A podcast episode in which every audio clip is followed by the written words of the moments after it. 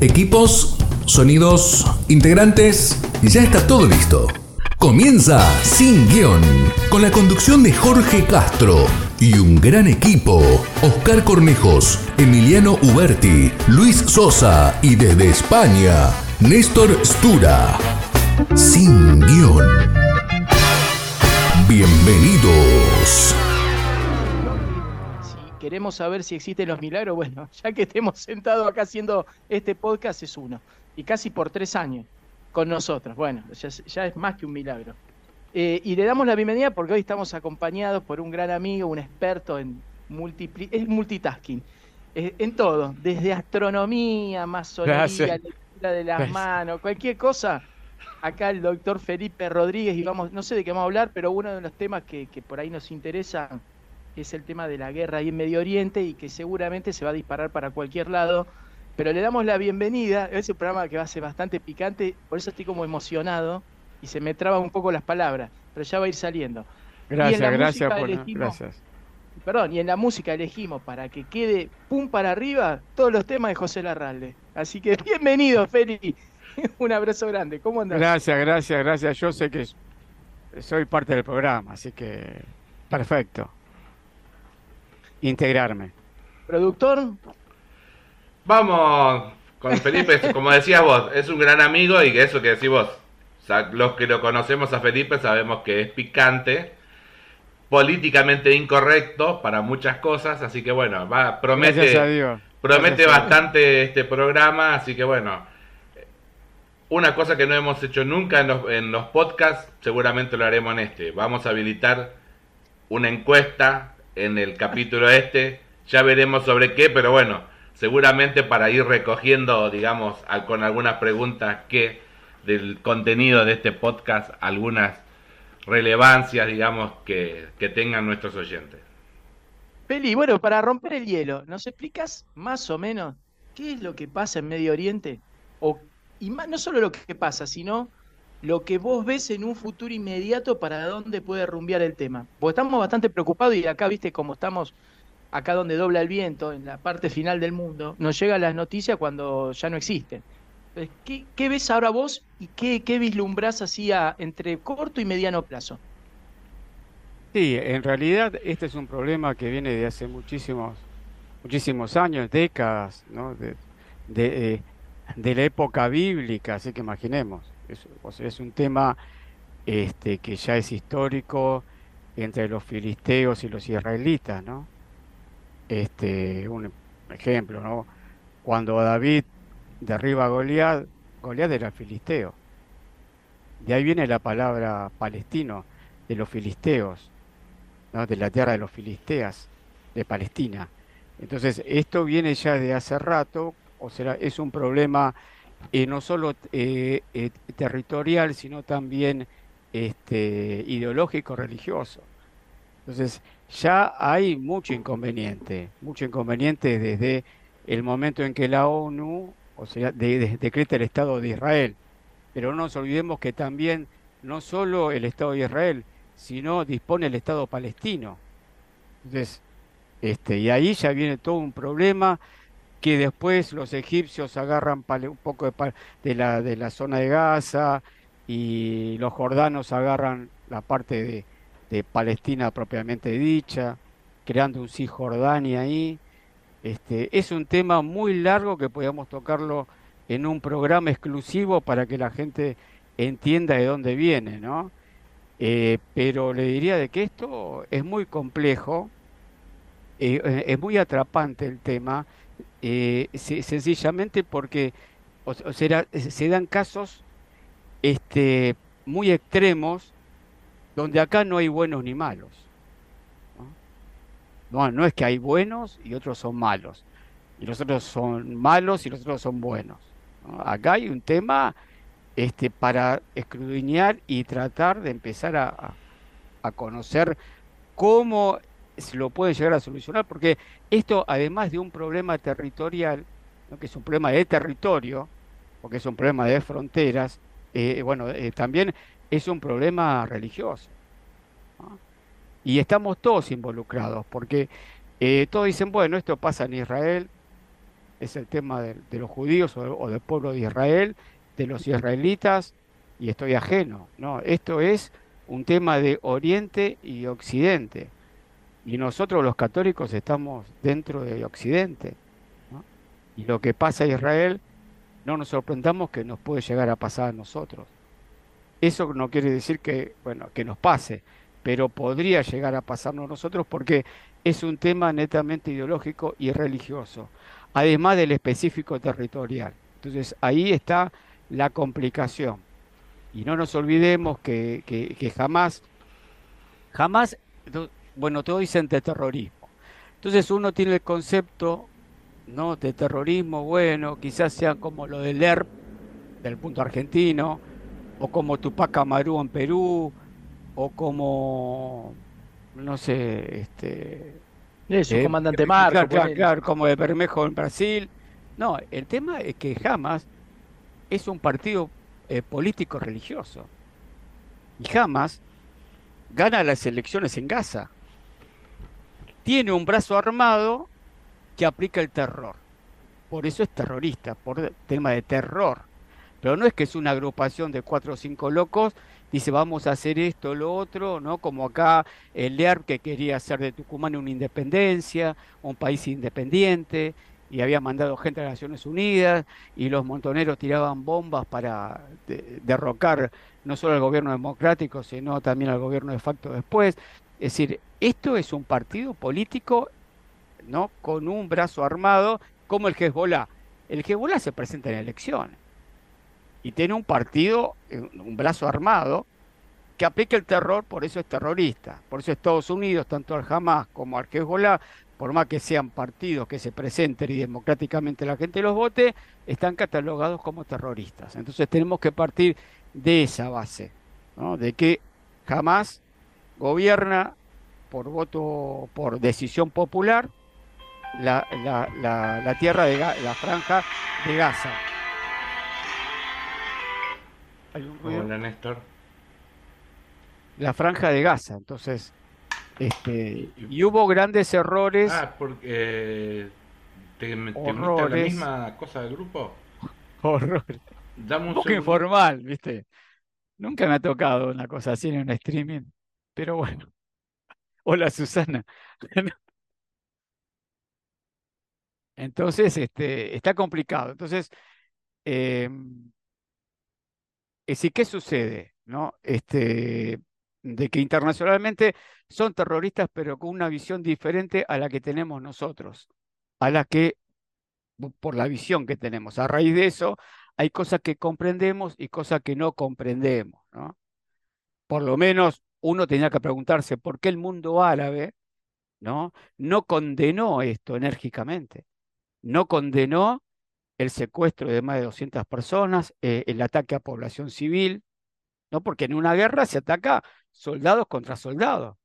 Acá fueron a atacar población civil, ¿no? No solo lo mataron, sino que lo secuestraron mujeres, secuestraron niños, mataron mujeres, niños, estaba gente herida.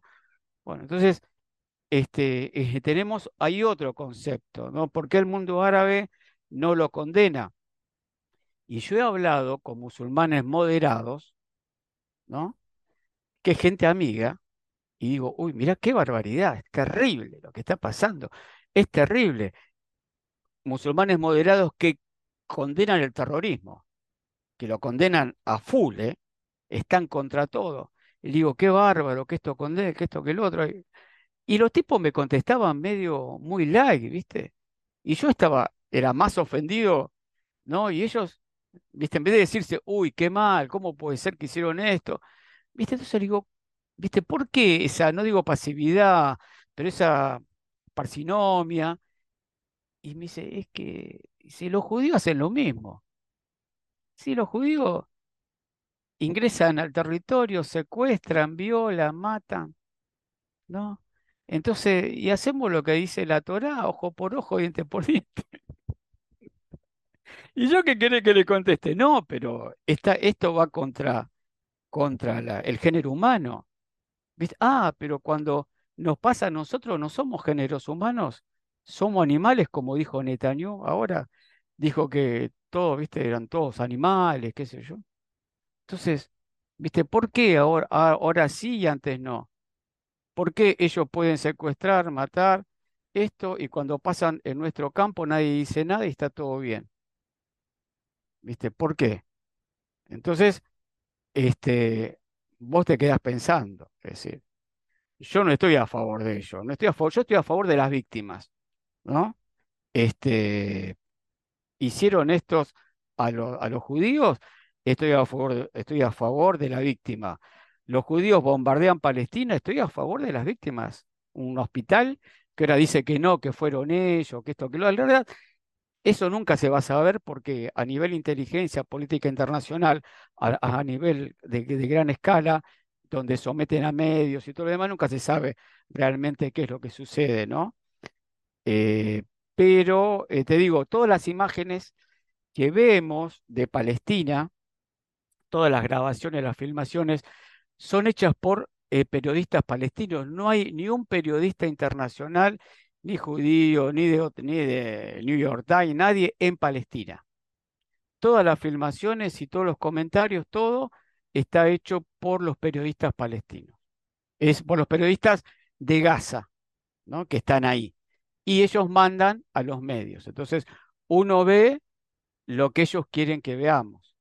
Eso también hay que tener en cuenta. En realidad, nosotros estamos duchos en esto porque en el periodismo argentino, ¿no? o sea, te muestran lo que uno, lo que uno quiere, eh, lo que uno te hacen ver, perdón. Eh, pero es, es, el tema más o menos así. Y por eso hay que tener mucho cuidado cuando tiene, uno tiene que desmenuzar, desmenuzar este, las, la información. Un minutito que están tocando el, el timbre y estoy solo, un minuto. Así que, Luisinho, no, vamos a, continuar en un segundo más con, Felipe, pero... Aprovechamos, si te parece, y mandamos el corte. Sí, dale. Pero igual digo, es una visión que difiere un poco de lo que hablamos el programa pasado, pero bueno, sabemos que, la cosa, eh, hay múltiple cantidad de, de, información que por ahí nosotros no manejamos y las opiniones dependen de dónde se vea, ¿no? Así que, como dijo Luisito, nos vamos al corte.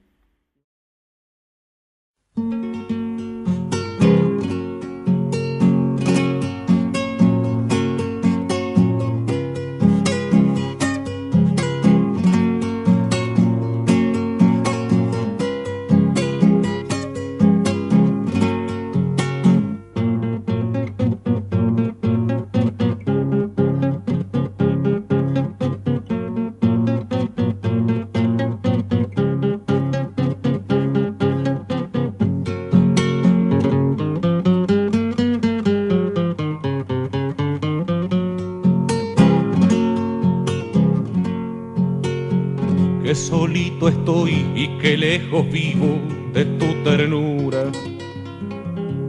Que solito estoy, lo que ayer fue solo y es noche oscura. Qué pena me da si a las aves miro, te veo volando. Y en mi ahogada paz creo ser feliz y vivo llorando. Yo no sé por qué ha de ser así tan triste mi vida para olvidar me alejo de ti y agrando mi herida, llevo en el adiós el capullo blanco de tu carita. Y en la espesa niebla de mi corazón escucho tu voz.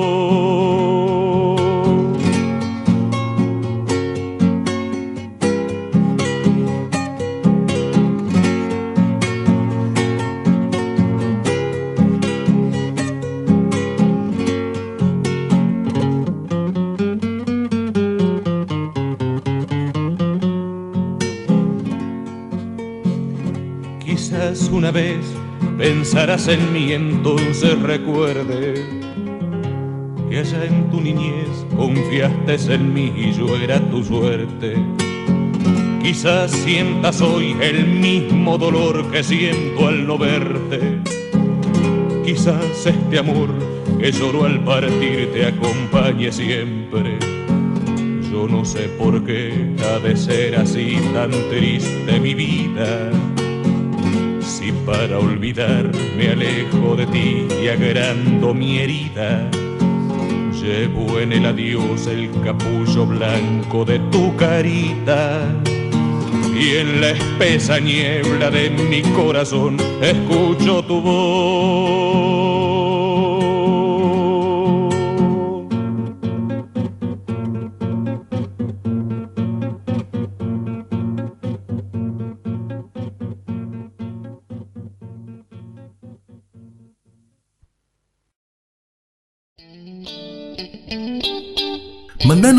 WhatsApp al 11 6526 4027 o buscanos en Facebook y Twitter como BT Radio y sumate a nuestra comunidad de amigos.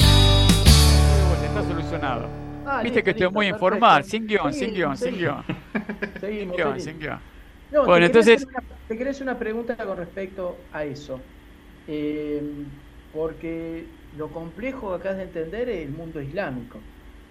Entonces, todos los países islámicos están comprometidos y realmente hay un lío bárbaro. Porque una cosa es lo que opine el dirigente del país y otra cosa lo que opine la, gente musulmana.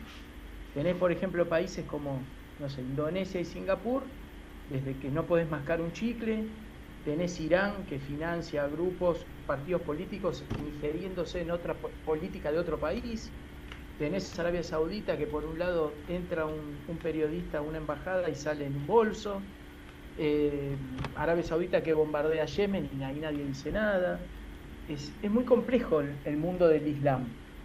Entonces, eh, ¿cómo ves eso? Porque en este caso parece como que en este punto se unen, aunque no todos los países islámicos quieran la destrucción de Israel, hay unos que tienen firmados acuerdos, otros no, entonces para el occidental normal es difícil entender la postura del Islam.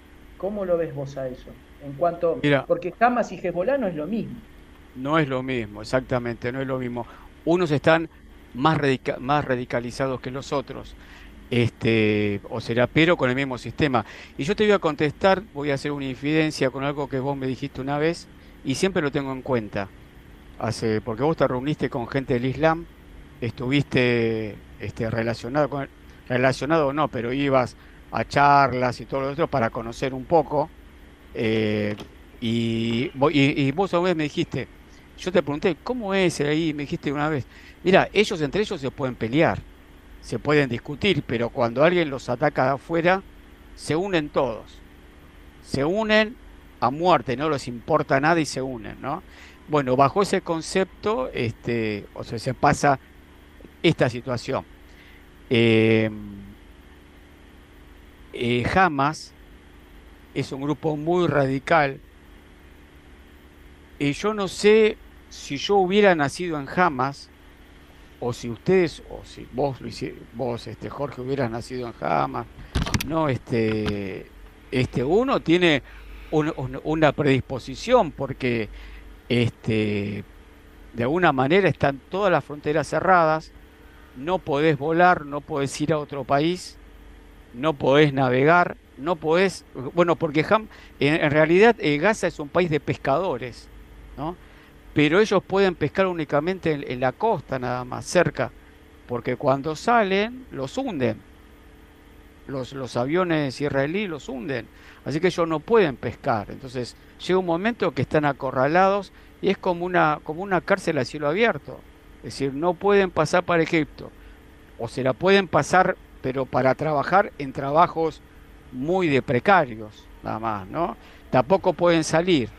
Entonces, o sea, y son, son qui- 40 kilómetros de largo por 10 de ancho, y donde hay millones de personas están todos hacinados, ¿no? Donde le llegan los elementos a, a cuentagotas por organismos internacionales o, o- por el mismo Israel que, que de una manera controla todo eso, ¿no? Y controla la electricidad, controla eh, un, un montón de circunstancias. Entonces, a raíz de eso, este, hay una predisposición, hay una predisposición, ¿no? Hacia, o sería todo lo exterior, porque todo está bien y vos estás eternamente mal. Y si yo hubiera nacido ahí, no sé qué hubiera pasado. Este, cuál qué predisposición hubiera tenido. Entonces, si vos tenés una predisposición debido a la geografía, debido a la cultura también, entonces, o sea, como que se van alineando los planetas y te dicen la única solución para salir es la violencia. Entonces vos decís, bueno, la única solución es la violencia. Entonces es muy difícil nosotros como occidentales y en países democráticos poder tener una visión eh, eh, totalmente eh, integral y al 100%.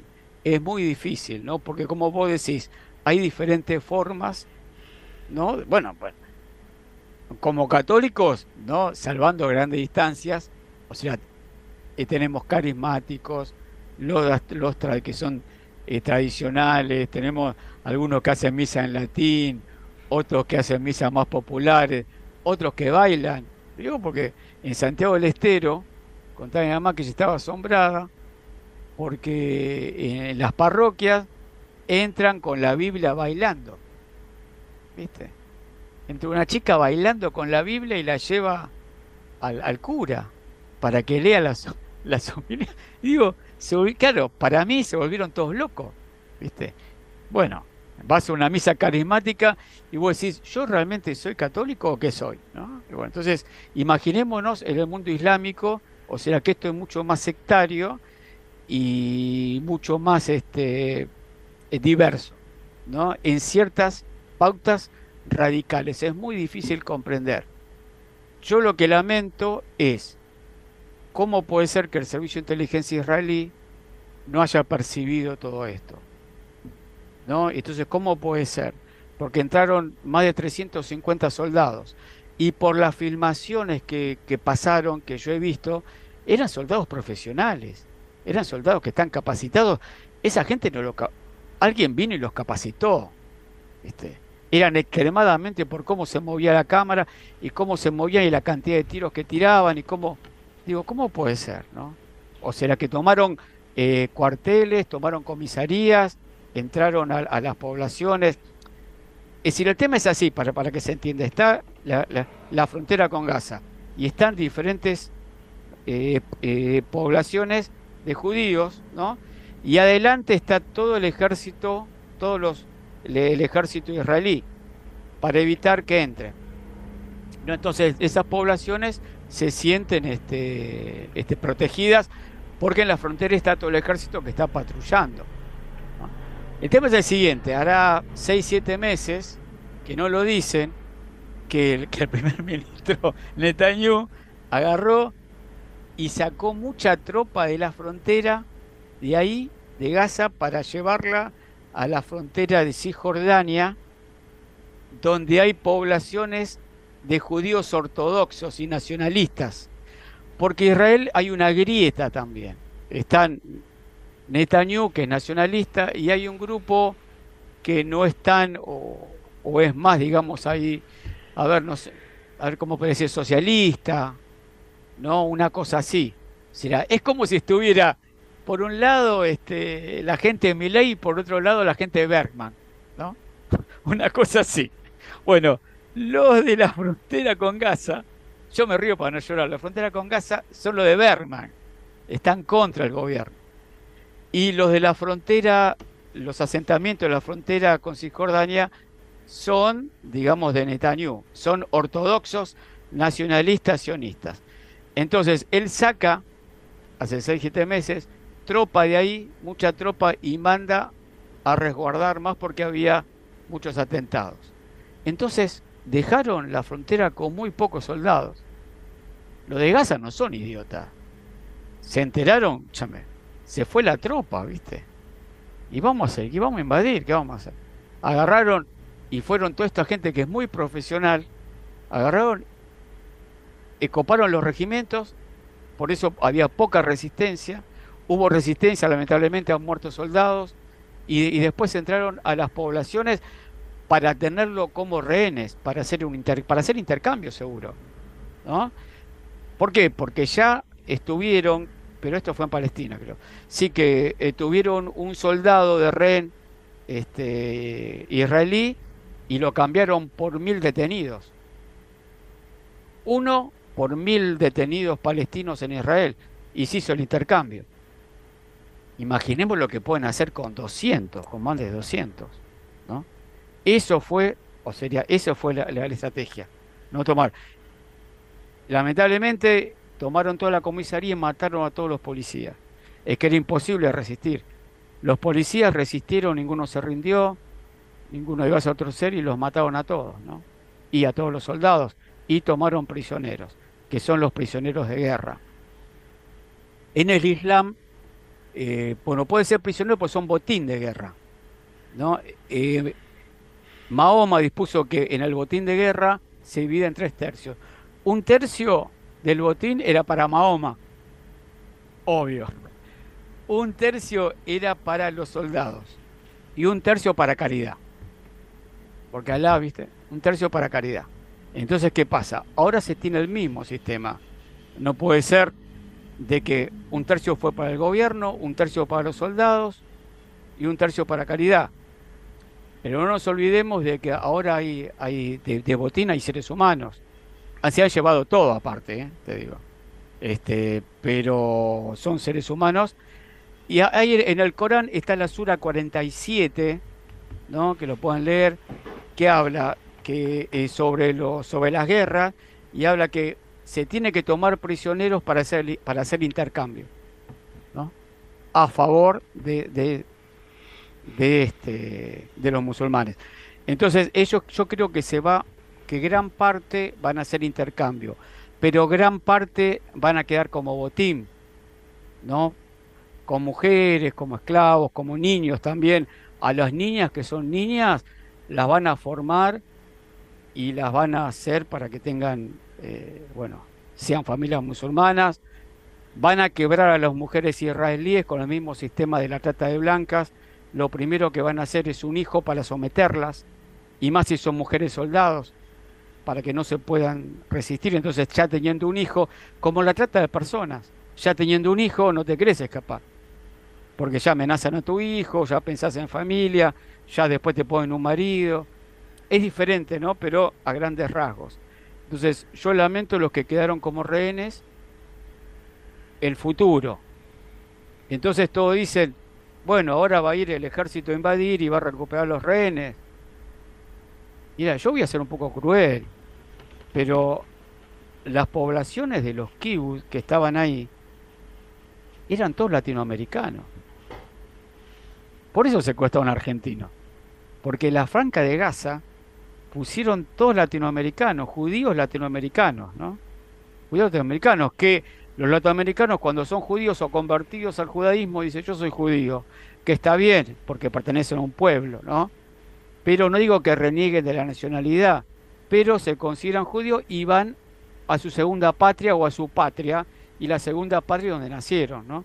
Entonces van ahí y los meten ahí, los pusieron toda la Francia de, Gaza, ¿no? Los pusieron ante la vida, pusieron todos ahí. Y ahí trabajan ahí en cooperativas, se alimentan, todos los judíos que vienen latinoamericanos para esa zona. Los ortodoxos, los que son religiosos, van todos para el lado de Cisjordania, para el lado donde está Belén, que este es en Palestina, Belén, eh, de Jerusalén. No, bueno, Jerusalén es como un protectorado ya internacional. Ahí este, no puede pasar nada. Pero, este, y bueno, y tenemos un gobierno que tiene una visión más hacia los ortodoxos, obvio que estos fueron desguardados. Yo no sé si realmente van a negociar por los, por los latinoamericanos, o los convertidos. Esperemos que sí. Por eso quizás mucho hay apresuramiento de invadir. Cuando invaden es porque no quieren negociar. Invaden es porque no quieren negociar. El grave error también de, los, de lo de Hamas fue de que no se dieron cuenta que sí, son judíos, porque son judíos latinoamericanos. No digo que sean kelpers, ni sean de segunda, pero no son originarios de Israel. Son, hay mucha gente convertida que fue, que eran evangélicos, que eran católicos.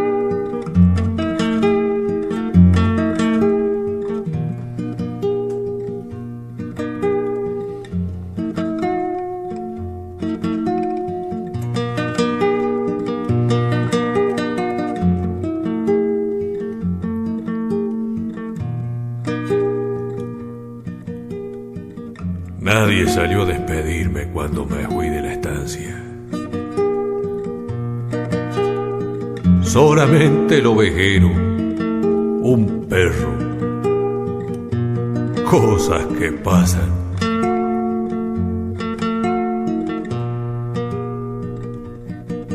El asunto, una soncera, un simple cambio de palabras y el olvido de un mocoso del que puedo ser su tata. Y yo que no aguanto pulgas a pesar de mi ignorancia, ya no más pedí las cuentas sin importarme de nada.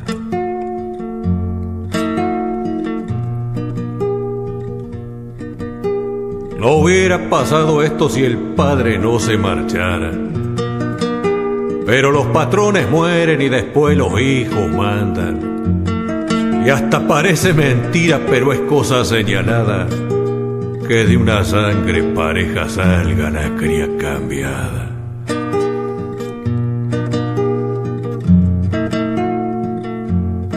Los 30 años al servicio palmoso no fueron nada.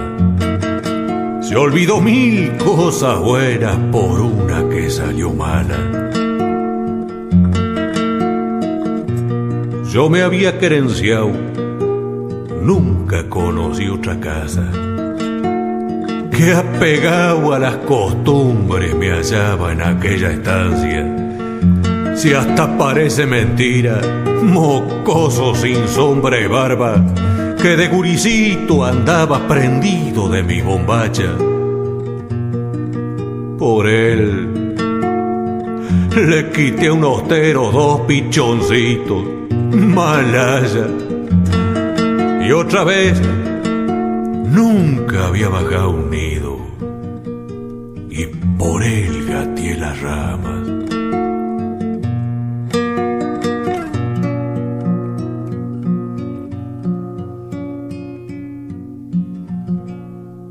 Cuando ya se hizo muchacho, yo le amancé el mala cara y se lo entregué de rienda pa' que él solo lo enfrenara.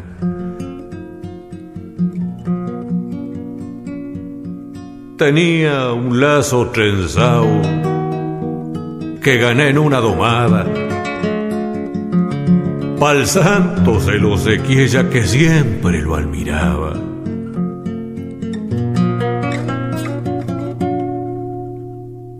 Y la única vez que el patrón me pegó una levantada fue por cargarme las culpas que a él le hubieran sido caras. Son ceras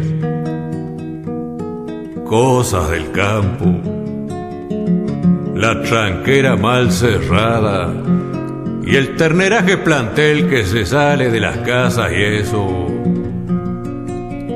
Pa'l un patrón, era cosa delicada.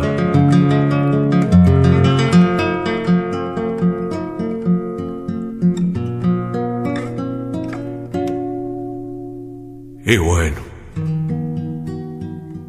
¿Para qué acordarme de una época pasada?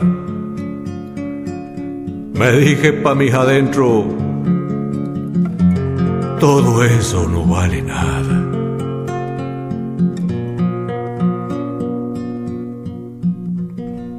Sin mirarnos,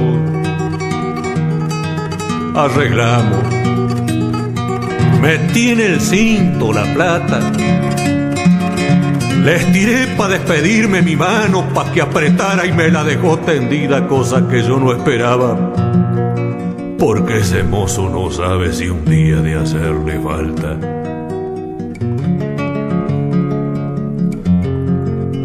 Tranqueando, me fui hasta el catre. Alcé un atau que dejara y me rumbié pa'l palenque echándome atrás el ala. Ensillé, gané el camino, pegué la última mirada al monte, al galpón, los bretes, el molino, las aguadas. De arriba abrí la tranquera, eché el pañuelo a la espalda. Por costumbre prendí un negro. Taloñé mi moro pampa y ya me largué al galope chiflando como si nada.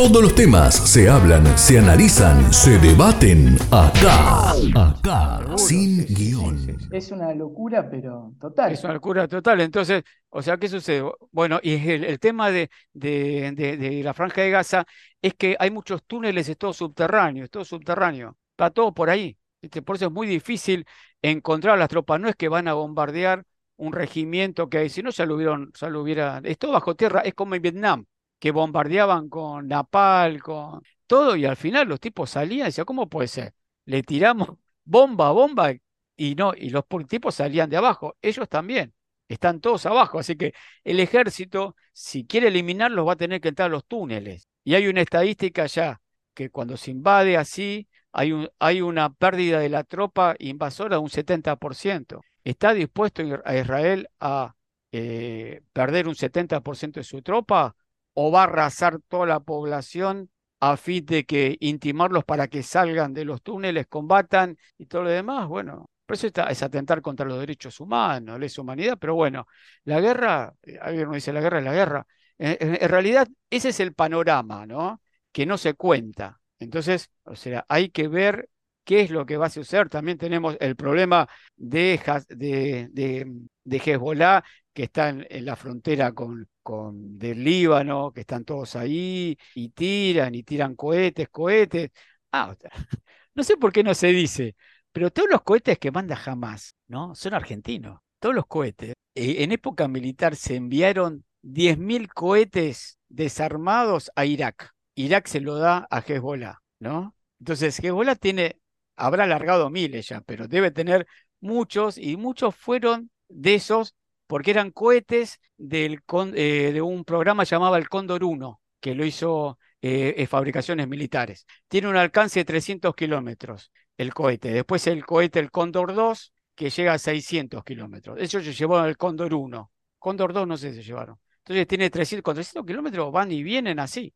Pero ellos tienen, los israelíes tienen un domo de protección, así que los, los cohetes no llegan. Esto lo hizo Fabricaciones Militares. ¿Quién era el director de Fabricaciones Militares? En esa época. Horacio Larreta Padre. Le vendieron los misiles a Irak, ¿viste? Irak se lo da a Hezbollah, 10.000, nadie dice nada, está todo bien, ¿viste? Qué sé yo. Bueno, ¿viste? Bueno, este, eh, eh, dicen que también influenció mucho, cuenta las malas lenguas, este, un mariscal pontificio eh, que estaba en la Argentina, eh, Guglielmi, que era un italiano. Eh, bueno, el mariscal, un mariscal pontificio es una jerarquía que se le da a un laico, ¿no?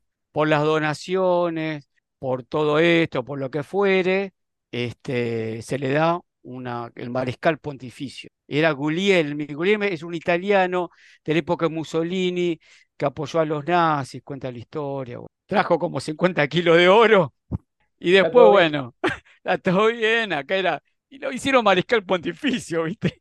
Hicieron mariscal pontificio, dice que fue uno, dicen que fue uno de los fundadores de Techín también. Amigo, ¿qué son historias que se cuentan.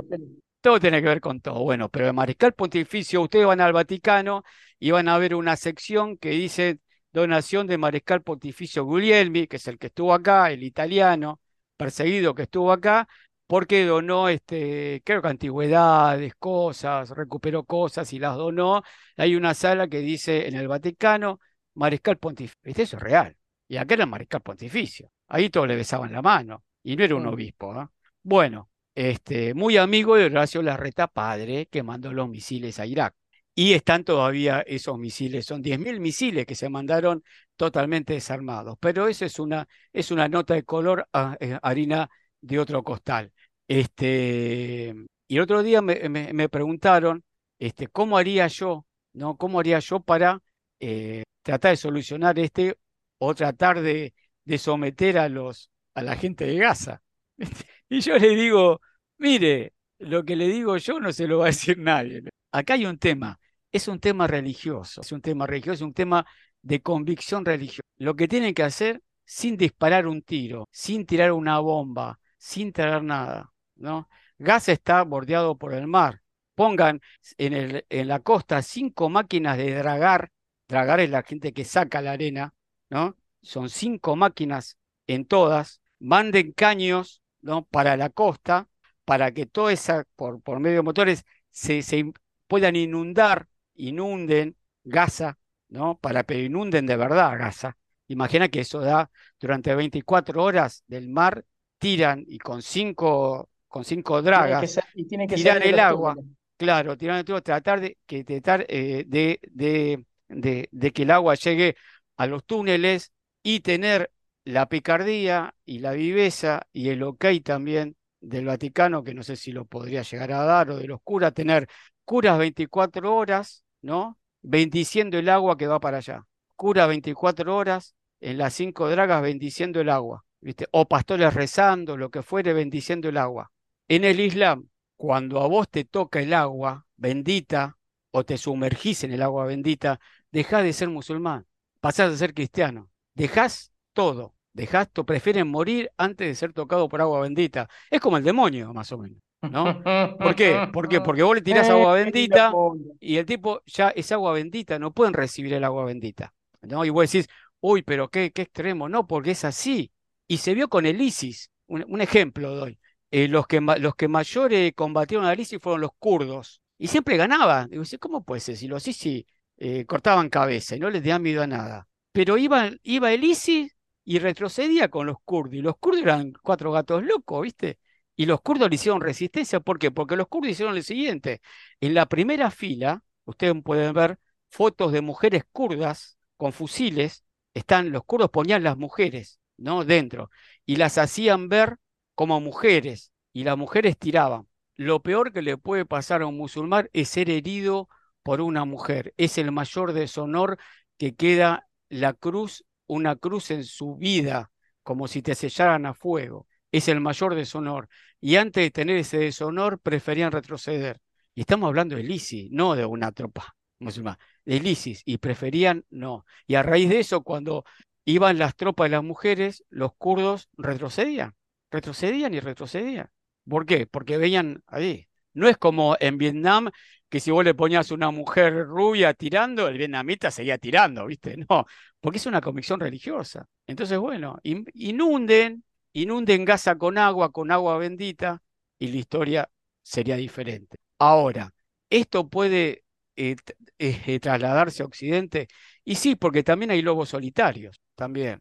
Este, me preguntaron hace poco. Perdón, Félix, ¿vos no crees que en Europa, con toda la, política inmigratoria y de fertilidad que hay en el mundo musulmán, ¿vos no crees que hay, hay un foco impresionante? A ver, vos decís que tenés amigos musulmanes moderados, pero es lo mismo que decir un judío, un cristiano globalista, más o menos, que de musulmán tiene lo que yo de bailarín de ballet. Entonces, pero el musulmán normal, ¿no es cierto?, que, que lee el Corán, que lee el Hadís, no puede ser modelo, porque para ellos el libro no es como para nosotros, el libro es la revelación total y no es solamente espiritual, también es, una revelación práctica de cómo vivir en una teocracia, digamos, que es lo que es Irán. Entonces, ¿vos no crees que ahí en Europa tenés otro foco? Ya hay países que el mismo Estado municipal o provincial no puede ingresar en sus mismas ciudades. ¿No crees que les quedó atragantado la batalla de Lepanto? Seguro, seguro, pero ya las pruebas me remito, ya hubo atentados en Francia y en China. En China, en. China hay una persecución de musulmanes también. Claro, pero un atentado de, de musulmanes, de a funcionarios eh, israelíes, ¿no? Quisieron atacarlo con un cuchillo, lo atacaron. Entonces, bueno, entonces, o sea, esto es global por eso, y nosotros no estamos exentos. Ahora, lo- los terroristas, como digo yo siempre, no son idiotas, ¿no? Porque el otro día me decía, bueno, ¿qué pasa si de repente nos sucede algo así acá? Salen, eh, qué sé yo, un grupo de Hamas argentino y empieza a tirotear en las calles, lo que fuere, mirá, y yo le digo, mirá, yo pienso que el lugar más seguro es una parroquia, ¿no? O, un, o mejor una catedral.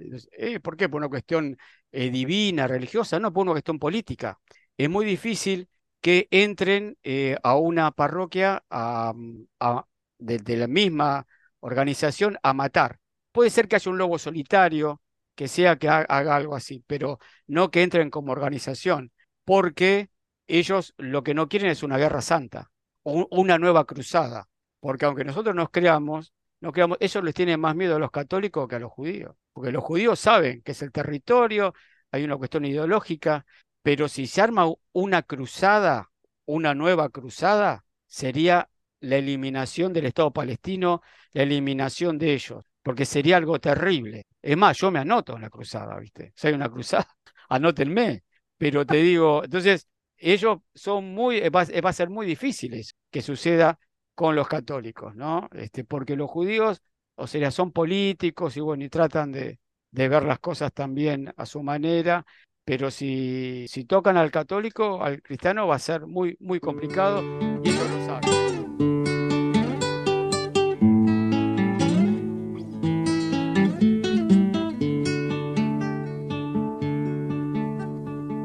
Permiso dije al de entrar y el permiso me lo han dado. Respeto al que me ha invitado agradezco su amistad. Y ahora que voy a cantar, ya que el turno me ha tocado, quiero dejar aclarado pa' que no haya resquemores. Mis versos son mis dolores, en seis cuerdas enredados.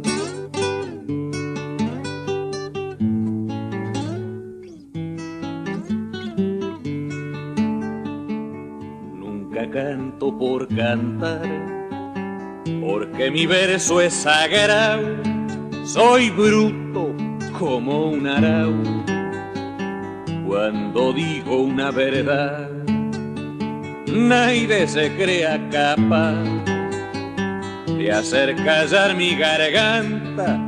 Soy un sureño que canta y aunque no soy el mejor, en la mano tengo flor.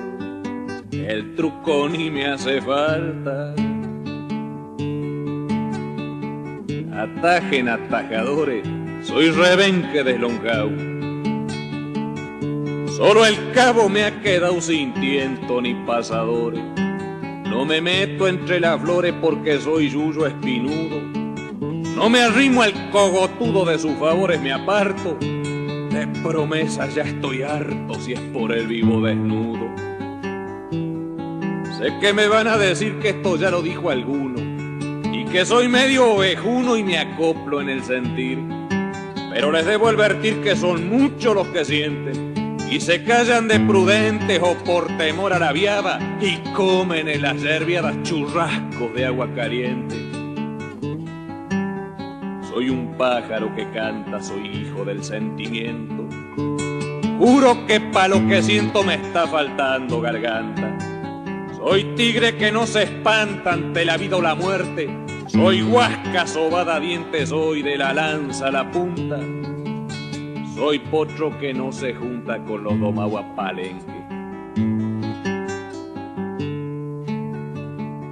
Dicen que soy mal hablado porque miro y no me callo. Busco respuesta y no la yo, díganme si estoy errado. Soy un perro abandonado tan solo por ser altivo. Ser decente es mi castigo y de gritarlo me empacho. He pecado por ser macho, pero nunca por ladino. Y no les pido perdones porque falsear en cumplido. Son verdades las que digo, aguanten si son varones. Me quedan muchos botones prendidos del tirador. No son de plata ni son de esos que el oro los baña. Tampoco tienen la gaña, son enjuagados a sudor. He tranqueado muchos caminos, buscando al menos posible, pero al fin he comprobado que el mío tiene un destino soy demasiado argentino que me vengan con cuento. Mi pampa la llevo adentro y es llevarla hasta que muera. Seré horcón de una cumbrera de patria y hombres contentos.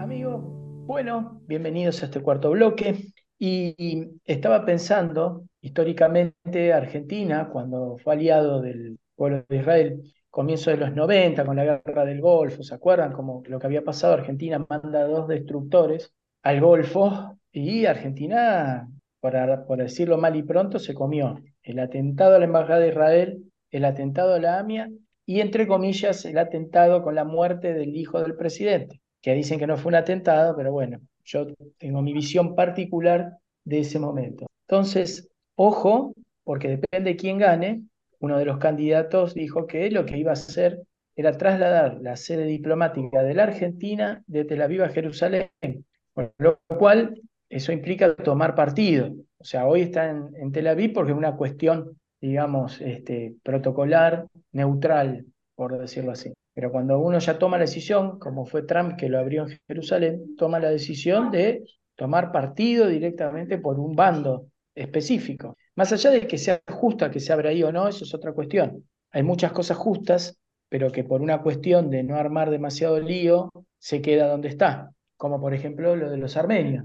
Pocos países dijeron que es un genocidio, los que se jugaron que es un genocidio, se generó todo un lío bárbaro. Bueno, acá peor todavía. Entonces es un, es un llamado a que, ojo lo que se va a hacer, porque no vaya a ser cuestión de que esto se abra y con justicia y después hay que afrontar las consecuencias. Nosotros tenemos acá, para los que nos escuchan, un, un lugar como un enclave entre Argentina, Paraguay y Brasil que se llama la Triple Frontera donde ahí hubo, y se sabe, las investigaciones que se hicieron por la AMIA, personajes de Hezbollah que entraron por ahí. Entonces, ojo, las, a veces estas determinaciones que aunque sean justas, pueden ocasionar que sea un polvorín Argentina, más allá de lo que ya estamos prendido fuego.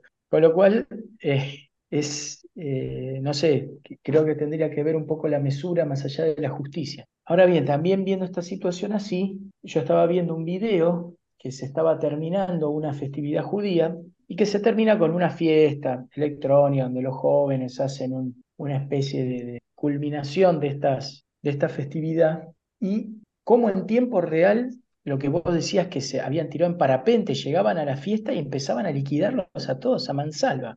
Digo, lo efímero de la vida, ¿no? Hoy que estás, mañana no estás. Hoy vas a bailar, no sabes si llegas a tu casa. Y esto lo podemos extrapolar digamos, para cada ámbito de nuestra vida. Hoy estamos acá, mañana se nos descubre algo y dejamos de existir. O viene un loco y por robarte un celular desapareces. O viene el otro y por un accidente, porque se quedó dormido, voló el tren por el aire. Y así podemos ir viendo situaciones que esta gente, por ejemplo, también ayer vi un video de una familia que se estaba levantando de dormir y ruido que pa, pa, pa, pa.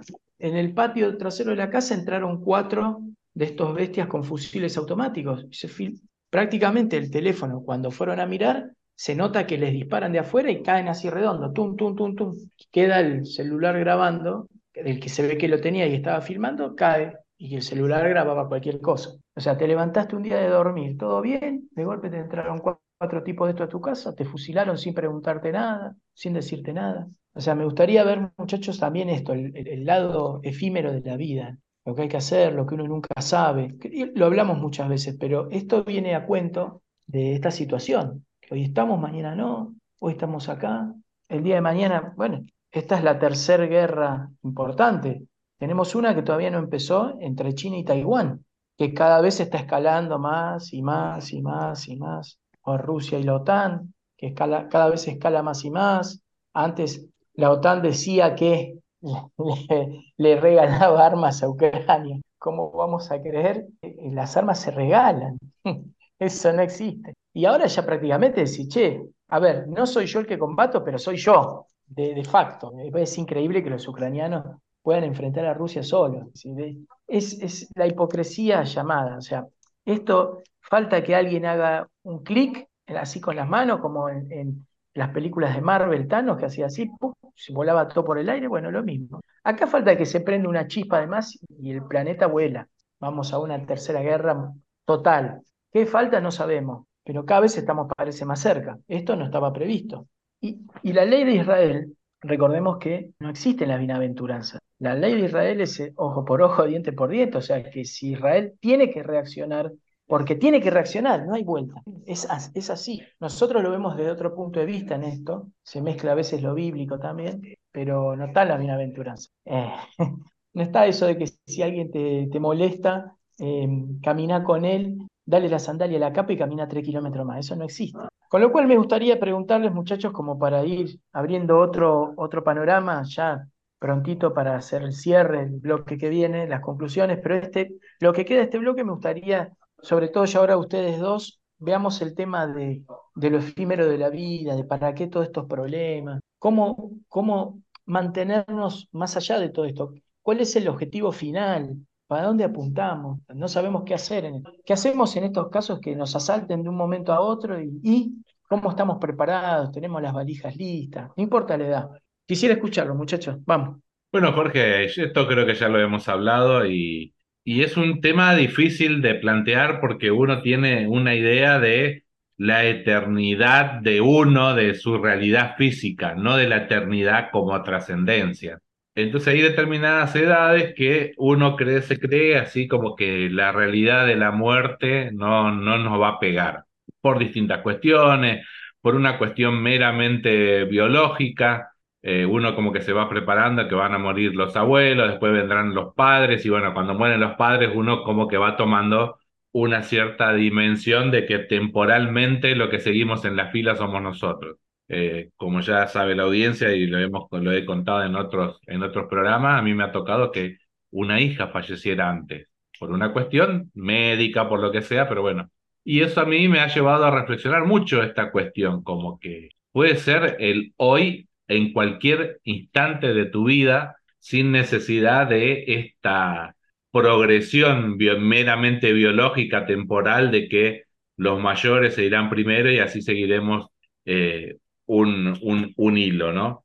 Justamente este, estos días eh, estaba, estábamos pensando, contemplando esas cosas, ¿no? Eh, de la vida, ¿no? Porque mi mamá, de la familia de mi mamá, son nueve hermanos y de hecho mi mamá era la última de, de esos nueve hermanos y mi mamá ya falleció hace tres meses, por lo cual eh, lo temporal como que cada vez nos va, nos va golpeando de distintas formas y nos da esto que en la realidad se constata de que no, no se va a dar necesariamente como nosotros pensamos. Y nos pone de cara siempre a, a la gran pregunta, ¿no? ¿Qué hay después, después de la vida?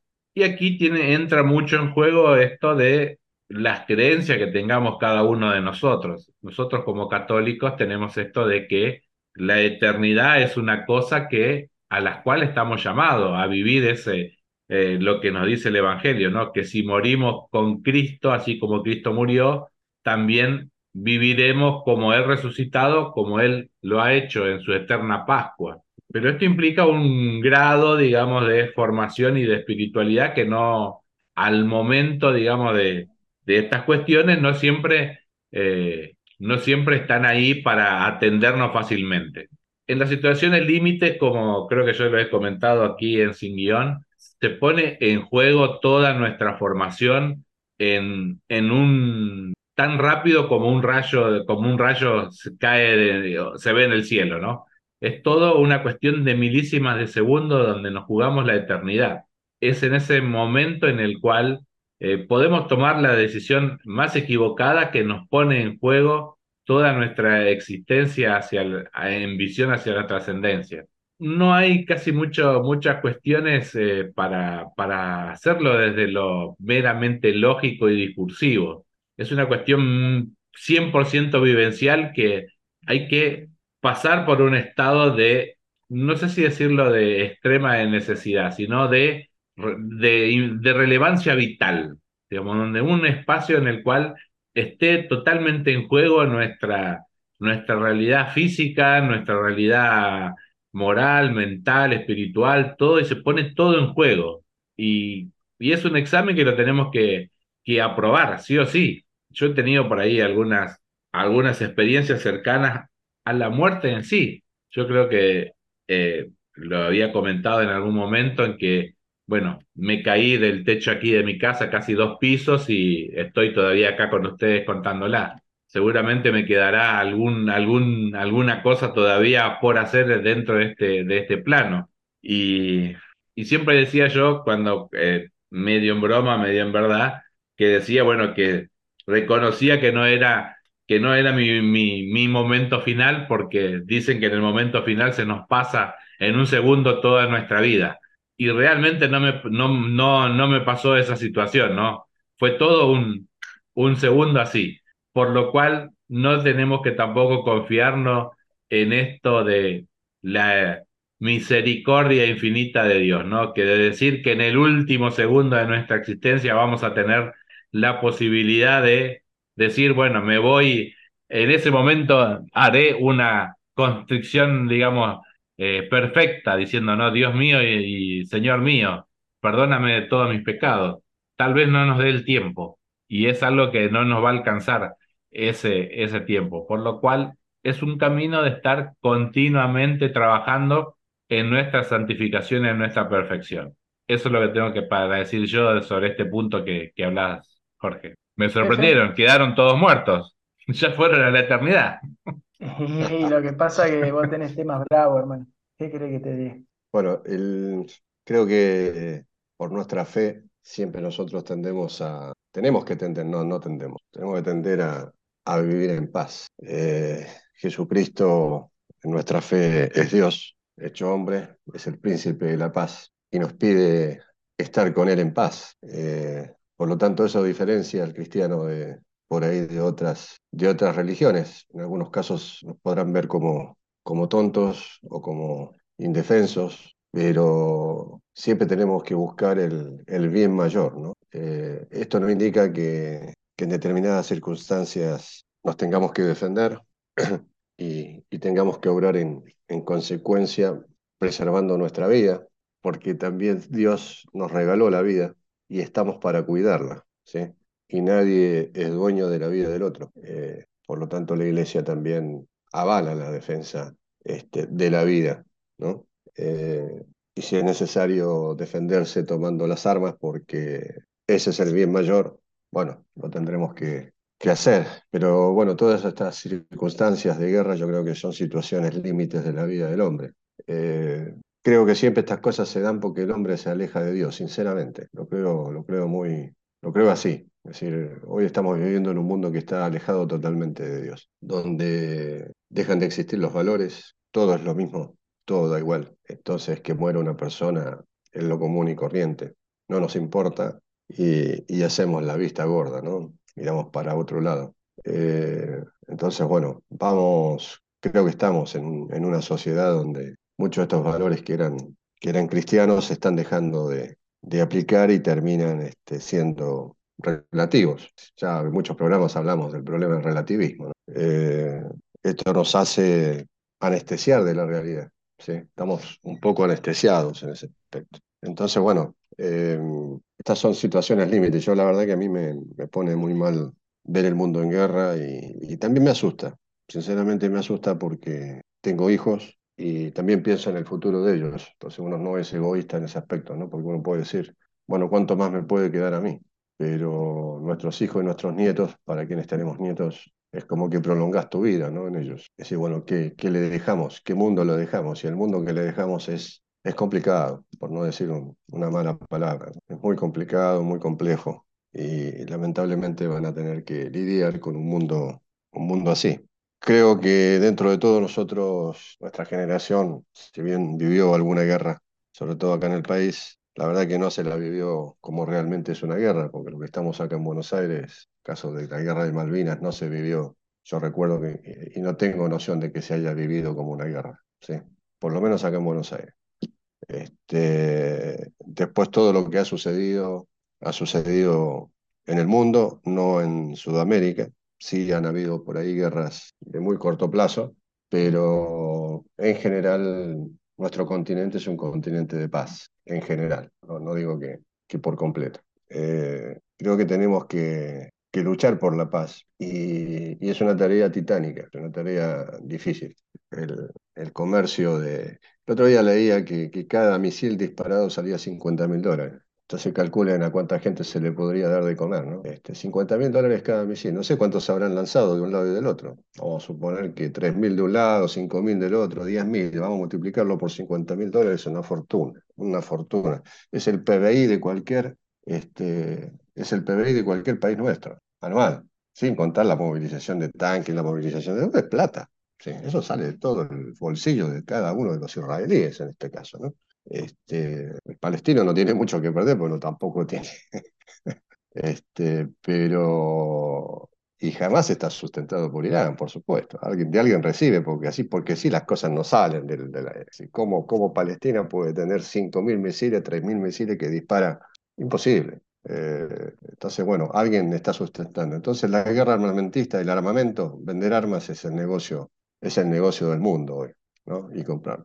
También ayer me estaba enterando de que Argentina estaba por comprar F-16. Este, así que bueno, que es un flor de negocio. F-16 están dejando de, los están pasando a cuarto intermedio en Estados Unidos y bueno, estos países como los nuestros los compran, los remodelan un poco y te duran 10 años más, 15 años más y se caen a pedazos. Pero bueno, este, es, es lo que se puede comprar. Eh, es un mundo complejo donde, donde el valor de la vida en este caso se va, se va poniendo, cada, cada vez tiene menos valor. O sea, que muere una persona ya para nosotros, que haya guerra en Ucrania, que haya guerra en Israel, que haya guerra acá, que haya guerra allá. Este, es como que lo, lo, lo escuchamos. Bueno, a ver, esperemos nunca llegar a una tercera guerra mundial o lo que fue la segunda guerra mundial, ¿no? Va a ser distinta, por supuesto. Eh, esperemos no llegar a eso, no verlos. Yo, yo siempre pido a Dios este, no verla, si la tenemos. Pero también pienso en mis hijos y en mis nietos este, tener que confrontar con algo así o verlo o, o, sufrir las consecuencias, porque todo el mundo sufre una consecuencia, por más que no participe. Este, se frenan un montón de cosas y un montón de... Eh, y, hasta, y, nadie sabe las consecuencias finales. Entonces, eh, es muy importante mantener la, mantener la paz y, y lamentablemente la única forma que el hombre encuentra para mantener la paz es armarse más que el otro, ¿no? como para intimidarlo. Eh, entonces pasa para ver quién tiene más, más armamento, entonces que tenga miedo de que yo tengo armamento, que yo también lo puedo atacar y le puedo hacer daño. O sea, esa es la, la única alternativa que encuentra el hombre para este, resguardar la paz. Que no digo que no esté mal, sea, digo que es, la, es lo único que encuentra. De otra forma, de forma personal y de forma individual, no, no, no lo puede encontrar. Es algo que no puede manejar, es algo que no puede solucionar evidentemente. Entonces lo hace a través de, esto, ¿no? Del armamento. Así, bueno, ¿por qué no nos sentamos y nos confiamos? Bueno, se pierden valores, evidentemente. Si yo no tengo confianza, porque bueno, me voy a armar porque sé que me va a atacar y el otro también. Y empezamos con una escalada armamentista, que es lo que está pasando. Entonces no tiene fin, no tiene fin. Entonces ponemos una ojiva, ponemos dos ojivas, ponemos tres, ponemos cuatro, contaminamos el ambiente. Este, con el peligro que es eso. ¿no? Por suerte, en estos años no sé si ha habido alguna explosión de alguna ojiva de esa por error, pero puede pasar. Así que este, es un polvorín, ¿no? El mundo. Y eh, con los avances tecnológicos, cada vez la eh, los países van avanzando, ¿no? Hasta hace poco tiempo, 20, 30 años atrás, era impensado que, que países como, como la India estuviesen armados. Hoy están armados hasta los dientes, ¿no? Países como Corea del Norte, Corea del Sur, Irán, ¿no? Muchos países árabes. Entonces, sí, hoy estamos sentados arriba de un polvorín, realmente. Y eso es lo, lo que genera, y, y este tipo de cosas nos hacen pensar un poco más y nos hacen moverlos de, la, de lo anestesiado que a veces estamos y de lo que mal, lo, lo mal que está, está el mundo. Ya nos olvidamos de la guerra de Ucrania y pusimos todos la- las- los focos puestos en, en Israel y, y- y la franja de Gaza. Ya sabemos que hay dos polvorines y, yo, y, y los países van por un lado, van por el otro, yo, yo voy por acá, yo soy de esto, yo soy del otro, y nadie sabe si se enciende una mecha y, explota. Entonces, eso, eso es lo complicado. Así que a nosotros desde acá nos queda solamente hablar de paz y, y- pedirle como creyentes a Dios que, que haga lo necesario como para frenar en el hombre esto, ¿no? Aunque él supongo que lo está haciendo. Y bueno, nada más. No, no, no, no tengo mucho más que decir con respecto a esto. Bueno, muchachos, muy esclarecedor. Vamos a ir al anteúltimo corte, vamos a escuchar a Eddie Cochrane con Come On Everybody y enseguida continuamos con el último bloque y las conclusiones de este programa 124.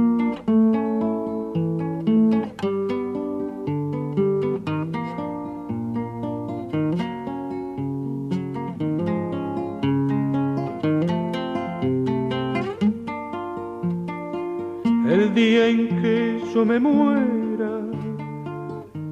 nadie llore por mí. El llanto es agua salada y la sal no echa raíz. El llanto es agua salada y la sal no echa raíz. Tírenme de lomo al campo y los ojos ábranme, que quiero seguir mirando el cielo que no alcancé, que quiero seguir mirando el cielo que no alcancé.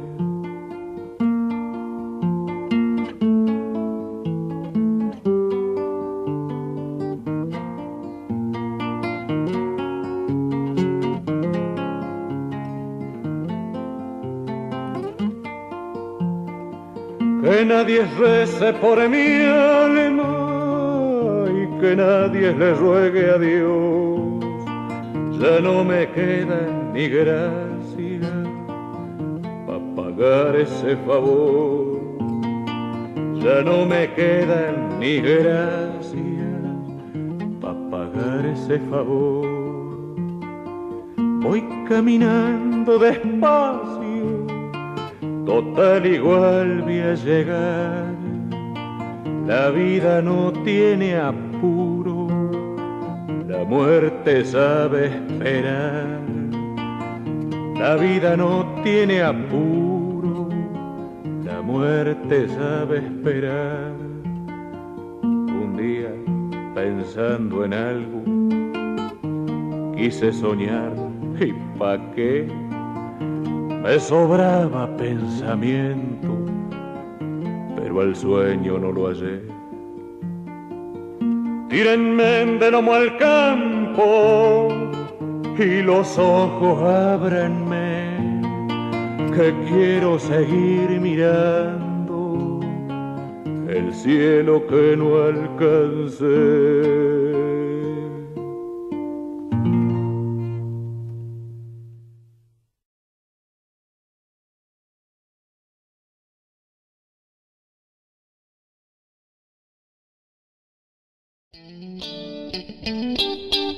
Mandanos un WhatsApp al 11 65 26 4027 o buscanos en Facebook y Twitter como BT Radio y sumate a nuestra comunidad de amigos. ¿Eh? ¿Cómo? Sí. No, me estaba preguntando a mí. Yo no lo estoy escuchando porque la verdad que lo que sabe Felipe de muchas cosas como que me parecen ahora hasta lógico, pero a mí no se me ocurre pensar todo eso. No. Así que bueno, es una persona que está muy, No, Muy- pero muy formada, por decirlo de cierta forma, de, o informada sobre este tema. Pues yo, hay algo que me llamó la atención que dijo. ahora lo que vas a escuchar en Sin Guión no lo vas a ver eh, No, L. LN más, No, ni en no, TN, ni nadie. No, pero hay algo que me llamó la Un atención. día si hay- quieren, hablamos, un día si quieren, hablamos, dejo picando esto, y picante, A ver, así a ver, directo, sin ver. guion. A ver. Tocamos el tema del submarino San Juan. Upa. Opa. ¿Por qué no? Ese No, va a estar pero ¿sabes picante me quedó, me quedó algo picante que vos dijiste, porque Sí. que viste poca reacción. En Estados Unidos y en Inglaterra hay numerosa cantidad de cristianos, de, no sé, a ver, de índole pentecostal, digamos, algo para a ver, ubicarnos en el, en el ambiente, eh, que son pro. De hecho, vos dijiste algo, pare de su. Cuando vos ves un templo de pare de sufrir, no ves una, pero ves una menorá, una estrella de David. Así muchos, estos neopentecostales americanos, que dicen ser hijos de alguna de las doce tribus de Israel. Tampoco Seguro. salieron en defensa de. Es llamativo. O sea, o sea, es llamativo también de que muchos judíos no apoyen al, al Estado de Israel, aunque vos no lo creas. ¿Por qué? Porque el Estado de Israel fue creado por los judíos sionistas. Los judíos sionistas son los nacionalistas que crearon el Estado para combatir el antisemitismo. Sí, pero son laicos no religiosos. Claro, para combatir el eso, ¿un antisemitismo, digo, no? Es le- raro. pa- Claro, fueron por el tema de la Segunda Guerra. O sea, crearon un Estado vivo, ¿no? Para, por el antisemitismo, ¿viste? Entonces, bueno, después la tierra prometida y todo lo demás. Y muchos dicen, bueno, que, que no son, yo, ah, yo no soy sionista, yo soy judío del pueblo, del pueblo, del pueblo judío, pero está bien, respeto todo lo demás, pero, ¿viste? No, no estoy con el gobierno. Hay mucha grieta también, hay Mm. mucha grieta entre los judíos ortodoxos, los judíos que no son ortodoxos, los hasídicos, hay mucha, mucha, mucha grieta y están los que viven afuera que dicen, no, ese es un problema de los sionistas, porque los sionistas les jodieron la vida a los palestinos también. No apoyan a los palestinos, pero tampoco hay un, hay un apoyo judío. Entonces, es muy, o sea, está todo tan mezclado y de repente yo hago comparación Ucrania con lo que pasó ahora, con, con Gaza, y no veo que esté equiparado. Pero para, Ucrania también es llamativo, porque son pueblos hermanos. Primero fue Ucrania, después Rusia, en el Claro, Kiev. bueno, Pero digamos, y tienen la misma fe, lo cual es, es complicado de entender para nosotros. Bueno, Es sí, si es un tema netamente político. Es un tema netamente porque la única salida que tiene Rusia a, a Europa es Ucrania. Ellos tienen la salida a Europa directa por Ucrania. Y Ucrania, no nos olvidemos que la bandera de Ucrania es amarilla y celeste, celeste por el cielo y amarilla por el trigo. Es como la pampa argentina, o lo que era la pampa en antaño, ¿no? Y todo se produce ahí. Entonces produce. Nosotros comemos harina, o en los otros países, por, por, por la harina de Ucrania. Todo el trigo es de ahí, en su Mm. mayoría, ¿no? Por eso se encarecieron los productos, hubo, hubo, hubo un montón de historia también. Este, pero también ellos, eh, eh, es, es el alimento. Y Ucrania se quiere independizar, no independizar que esté independiente, pero quiere ser de la OTAN, ¿no? Y ser de la OTAN es de Estados Unidos. Ucrania dijo, no, si sos de la OTAN es como que a vos en tu departamento te, te pongan una tapia y no te dejen entrar ni salir más. Entonces digo, ah, bueno, ¿quieren esto? Pum, le cortamos el gas. Le cort- los rusos dicen, ¿no? Y le cortaron el gas. Por eso el gas ahora es tan caro. Vos encendés el gas en Europa ahora y es lo mismo que un alquiler, el costo. Si vos querés tener calentita la- eh, el departamento siempre. ¿Por qué? Porque Rusia le cortó el chorro. Se O sea, el chorro. Hay un tema político-económico. Hoy viendo, porque vos dijiste también religioso, muchos, muchas páginas, muchos canales que hablan en octubre, como esto también pasó en octubre, sería el comienzo de la gran tribulación. Es decir, pero parece como que, no sé si será tan así, yo no creo que esos líos hubo siempre, digamos, más complicados que este, por ahora, pero pareciera ser como que el mundo ya ahora es un lugar inseguro, estés donde estés. Y Ah, un mundo a escala global, una guerra en este momento sería 10 veces peor que la Segunda Guerra Mundial. Ahora, lo que pasó en la Segunda Guerra Mundial, la gente de esa época también hubiera pensado que es la gran tribu. Sin embargo, como que después no pasó nada. Entonces, eso- eso- esos, esos personajes que aparecen, agoreros, que tienen la, la posta de los mensajes de la Virgen o que le la Sí, sí, Virgen a los yo pies de la cama, es sí. Mira, nosotros como, sí. sí, eh, eh, eh, como católicos, apostólicos romanos, bueno, nos guiamos por las escrituras y, y Jesús dijo, voy a venir como un ladrón en la noche. No dice, ah, no, el que diga que va a haber una tribulación o voy a mandar Claro. a la Virgen que diga tal cosa, no. Voy a llegar como un ladrón en, en la noche, que es algo totalmente eh, inesperado. Y con respecto a lo que decías anteriormente, el tema del Mesías, sí, yo también escuché que el Mesías es una mujer. Es una mujer que está viva. De, bueno, de, después también escuché de unos jacicos que me decían, no, el Mesías es todo un movimiento, es todo un movimiento de conciencia que va a transformar la vibración y todo. Ahora vos me decís que no, hay otro pibe joven.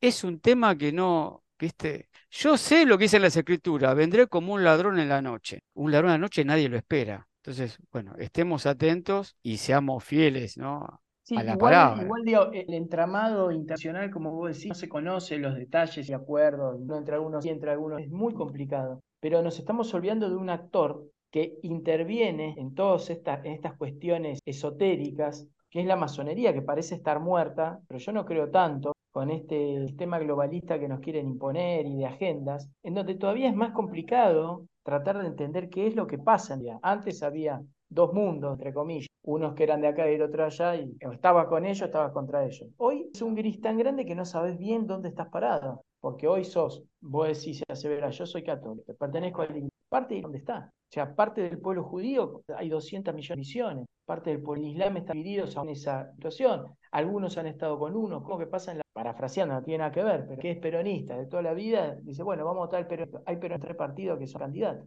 No, hay, peroni- hay peronismo de derecha, peronismo de izquierda, peronismo de centro. digamos, y en este mundo, como En el peronismo estaba la triple A y montoneros. montoneros, Por eso. Y hoy tenés liberales, peronistas liberales, o sea, no se entiende Sí. nada, digamos, ¿no? Es la antítesis naturaleza. Pero digamos, en este mundo globalizado, adrede, nosotros no pedimos, nadie nos pidió si queríamos ser globalizados o no. Nos dijeron, ahora está la globalización, muchachos, toda la idea global, tenemos la agenda con quien la armó, en donde se mezcla tantas cosas. Por ejemplo, para decirte un caso que lo vimos en el programa pasado, vos tenés los movimientos de izquierda que apoyan a- al- al Islam, porque pero al mismo tiempo, después, el mismo movimiento apoya a los hombres. No es que el, el Islam tira de las terrazas del mundo que lo. O sea, es todo tan complejo, a mi forma de entender. Y acá Es muy, hay manos ocultas, digamos, por es decirlo muy así, que la complejo también dentro de la Iglesia Católica. Sí, por eso, por Yo eso. soy católico y también soy crítico, es decir, el Papa no puede bendecir una pareja homosexuales o pareja homosexuales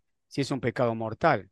A mí de chiquito me enseñaron eso en la catequesis. Bueno, Y pero el ahora lo que se dice, pero ahora lo que se dice es que hay que rever muchas cosas y que si estaba, o que estaba bien para esa época y que ahora no. Entonces tenés una gran confusión. Porque para colmo la Biblia nuestra no dice taxativamente ciertas cosas, espacios y huecos para el grito. Entonces es depende, vos decís, no, bueno, la acción, la pero hay desde siempre. Ahora, que fueron vencidos por la otra parte, sí. Entonces, si hay disidencia de Dios, es lo mismo de la teoría. ¿Quién es entonces? El fuerte, el opresor, mató a la minoría porque decía la verdad. Y, y después tenés, no, que la minoría quiso subvertir a la mayoría. Entonces, llega un momento que la cabeza no te da para más. Pero digamos, Madame Blavatsky, la fundadora de la teosofía, dijo, yo a la iglesia la vi desde adentro, no se puede destruir desde afuera. Ya lo hemos, es la mejor forma, pero de filtrada, filtrada. No hace falta que seamos editos ni teólogos para darnos cuenta. Pero digamos, es que así filtró todo. No es solamente filtró todos los empresariales de medio. O sea, pero ¿cuál es? Hay un objetivo final y atrás otro objetivo, no se sabe cuál es.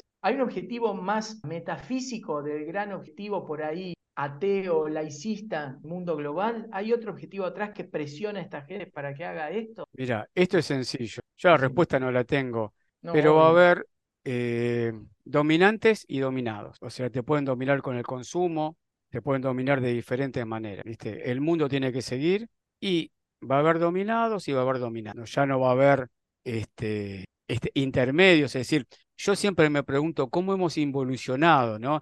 De tener grandes pensadores en el siglo XX, siglo XIX, ¿no? O sea, y, y llegamos ahora, siglo XXI, donde no hay grandes mentes, ¿no? Para filosofar, este, para construir, para innovar. Quizás se innova en la tecnología y la tecnología te lleva al confort y el confort te hace un esclavo, ¿no? Pero Te pará, hace... Feli, no es como dijo Benedicto XVI, siempre repito lo mismo. Benedicto XVI, bueno, viste que Benedicto XVI es considerado un dinosaurio, un tipo frío, que no sabe un pino de nada. El tipo, aún con personas que no son cristianas, se considera como uno de los últimos grandes intelectuales, que ahora se lo está viendo, que está muerto. Eh, pero dijo algo que lo dijo en una, en una catequería miércoles, que pasó totalmente desapercibida, como todo lo de Benedicto XVI pasaba desapercibido. Dijo, no hay peor enemigo para un cristiano que nosotros, mi enemigo no está afuera, sino adentro. Para mí que la crisis que vivimos en este mundo, que es un mundo hiperindividual, ¿no? que cada uno mira su propio ombligo, ombliguista, podría decir, está en nosotros mismos, porque no somos coherentes ni somos, a ver, la incoherencia es algo que como somos humanos y falibles puede pasar. Somos muy hipócritas, porque por lo políticamente correcto, por esto, pero no seguimos nuestra conciencia porque no nos importa nada. ¿No será que la crisis que esta que vivimos, que nos dejamos dominar, nos dejamos cebar, está en nosotros y en nosotros también está la solución? Por eso no hay grandes filósofos, que nadie quiere hablar de uno mismo. Viste que tenés grandes diagnosticadores, pero nadie soluciona absolutamente nada. Todos describen los problemas, pero ¿cuál es la solución? Sí, vivimos un mundo actual diferente. El mundo cuando yo era niño, y yo soy otra generación, era diferente. El que era malo era malo, el que era bueno era bueno ahora hay grises, ahora está todo, viste, como que está todo bien. Y bueno, la vida, las circunstancias, viste, no, que esto, que lo otro. O sea, yo soy policía retirado y yo cuando, entré a la escuela era si un policía hace un delito, es un delincuente, tipo que un delincuente que está disfrazado. Ese era el concepto. O sea, hoy en día eh, he escuchado algunos que, o sea, que son corporativistas, ¿no? Que son corporativistas, entonces no, hay que protegerlo, hay que cuidarlo, pero si no es policía, si hizo el delito, de... entonces todo cambia, ¿no? Como de repente, qué sé yo, un cura, un cura hizo algo, qué sé yo, eh, sería, eh, este, abusó de alguien, ¿no? Sexualmente, y dice, ¿y qué quieren si no lo dejan casar? No, no dejan tener familia, está solo, pobrecito, ¿cómo no va y no va a abusar de esta niña? Entonces, bueno, entonces es como que hay grises, hay grises, ¿no? O sea, antes que era muy condenatorio, ahora ya es así porque, porque el mundo está girando de manera diferente. Y yo lo, lo, veo como padre, yo siempre digo, eh, cuando yo aprendí las respuestas, me cambiaron las preguntas. Con mi abuelo era así, con mi papá era así, ¿no? Como padre. Yo llegué a ser papá, digo, bueno, es así. No, no es así. Ahora es así. Ahora es, ¿cómo no? No, es así, es así. Y no, pero vos tenés que descontracturar tu mente y armarle esto que el otro, a tim patatán, y, y de repente, o sea, tenés amigos de tu hijo que digo, ¿qué es? ¿Hombre o mujer? Ay, pa, es un ser humano. No, no, no, no, pará. No es un, está bien, es un ser humano, pero quiero saber qué es. Mira, él hay días que se despierta como hombre y hay días que se despierta como mujer y hay días que se despierta ¿Viste? Entonces, entonces digo, bueno, entonces...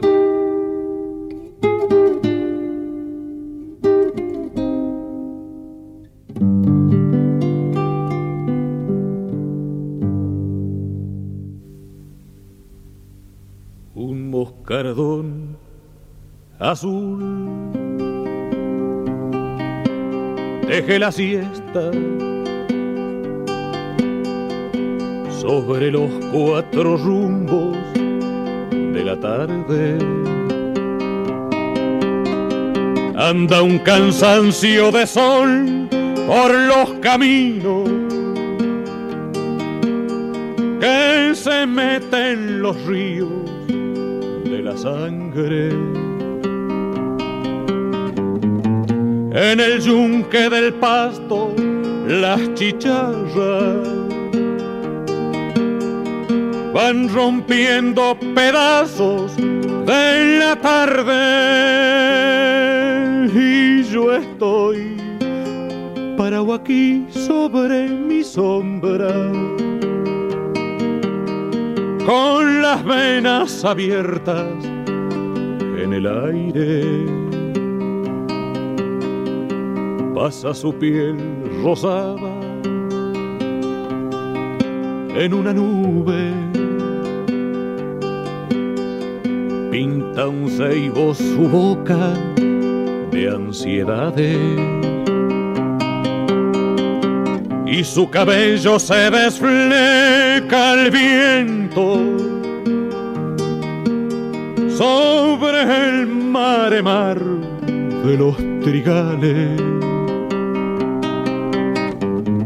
Cada aroma sutil es un deseo en esta soledad de soledades y yo estoy parado aquí sobre mi sombra con las venas abiertas en el aire un moscardón azul.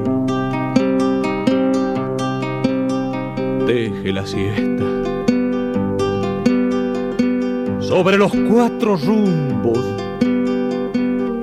de la tarde. Anda un cansancio de sol por los caminos que se mete en los ríos de la sangre. Cada aroma sutil es un deseo. En esta soledad de soledades, si yo estoy parado aquí sobre mi sombra con las venas abiertas.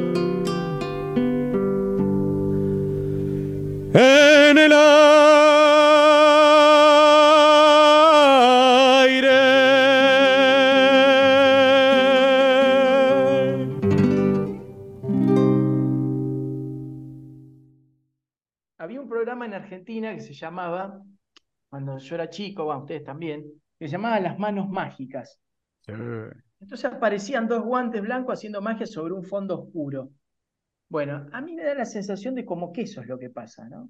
Un mundo que está completamente alienado, individualista, ombliguista, globalista, pero al mismo tiempo han destruido a la persona, porque todo puede pasar, pero siempre, digamos, uno es la barrera de lo que puede entrar y lo que no puede entrar. Nos han doblegado con la voluntad, con las riquezas, eh, con la ecología, siempre nos doblegan con algo. Bueno, en este movimiento posmoderno nos han quebrado completamente. No, y fue todo muy rápido. Hoy hablamos más cosas de tecnología y más que de, de- de filosofía, como decía, aunque uno no sea filósofo. Seguro, está la, seguro, la filosofía seguro. popular, la sabiduría popular. Vos sabías que si el cielo se ponía rosa, llovía. Hoy si el cielo se pone rosa, no sabés si, si es la marcha del orgullo que se dio vuelta, no sabés. Es el ángel que, Es una realidad, sí, es una realidad, está ba- bastante complicado todo, Y que estamos todos metidos en esta vuelta, Pero hay mucha gente, hay mucha gente que está buscando la verdad, Ujú. ¿viste? Que está buscando la verdad. Y yo lo veo cuando daba, eh, bueno, daba el bautismal, porque hasta ahí daba, daba ba- bautismal, este, Dice Luisito, ¿no? Dice Luisinho, por- este es hermoso este mensaje, dice, porque la, verdad, le vamos a decir a los que escuchan el podcast que una de las computadoras que tiene el productor casi como que se prendió fuego. Entonces dice, en ocasiones hay que tener plan B. Si muere una, tiene que salir la otra adelante. Entonces, imagínense si me lo aplico a mí mismo. Me estás, estás comprometido a que peque, Luisito. Pero el problema es tuyo. plan B. Lo quise leer porque enseguida me, me iluminaste. Bueno, algo hay que hacer, muchachos. La, la... Eh, Mm. eh, bueno, eh, volviendo, hay mucha gente que está, o sea, en busca de la verdad, ¿no? Por eso este, los seminarios de, de, de- de autoayuda, de coaching, de éxito, lo que fuera, está lleno, está completamente lleno, ¿no? Bueno, yo te decir, comentaba que ¿cómo? hice Entonces uno, buscan no la verdad y, y, no- y nosotros como católicos tenemos la verdad, por lo menos creemos nosotros que tenemos nuestra verdad, no que creemos que es la verdad. Entonces, cuando este, se, o sea, se descubre eso, este, el- la gente se enriquece y busca. O sea, es como cuando uno eh, toma agua con sal, siempre querés volver a tomar el agua. Y nosotros tenemos que ser esa agua con sal. Y yo me daba cuenta cuando daba eh, la, la bautismal, que es muy cortita, y, y de alguna manera saboreaban esa agua y querían eh, seguir, ¿no? Este, pero, pero bueno, es así, nosotros tenemos que ser esa, ese rayuto de luz. No quiere decir que nosotros seamos la luz, ni, que nosotros, que nos siga a nosotros, ¿no? Nosotros somos, eh, hoy podemos pecar o lo que fuere. No quiero caer eh, en el síndrome de, de, recupa- de rehabilitado drogadicto, que él se, dro- que se, que se rehabilita, lo ponen delante de los drogadictos y, uy, sí, mira, se rehabilitó, que esto, que el otro, tiene como semidios. Cuando cae, dice al final, el, el programa es una porquería, no sirve para nada, es al cohete, que esto, que el otro, pero cada uno es un ser individual, independiente, con sus problemas, con sus traumas, con sus traumas, con lo que fuere, pero ni vos ni yo somos la luz, ¿viste? Somos esa chispita que, que da y que, bueno, y que si esa chispita se apaga, es problema de la chispita, de él, ¿viste? No es problema de la luz, ¿no? Exacto, coincidimos. Bueno, Feli, creo que llegamos casi, estamos como a las dos horas, una barbaridad, y sin corte encima, Uh, uy, uy, uy. ¿no? Mucho, mucho, sí, Entonces, sí. no, tengo ya título para próximo programa de BTR, ¿no? Algo que tenga que ver como chile picante, algo así, ¿no? Pimienta negra y pimienta blanca, algo así. Me quedé con más. Como, o sea, como el tango azúcar, pimienta y sal. Azúcar, pimienta y sal. Acá no. Acá podríamos poner pimienta blanca, pimienta negra, qué sé yo, no sé. Pero me, me gustó mucho verte, Feli, hablar con vos.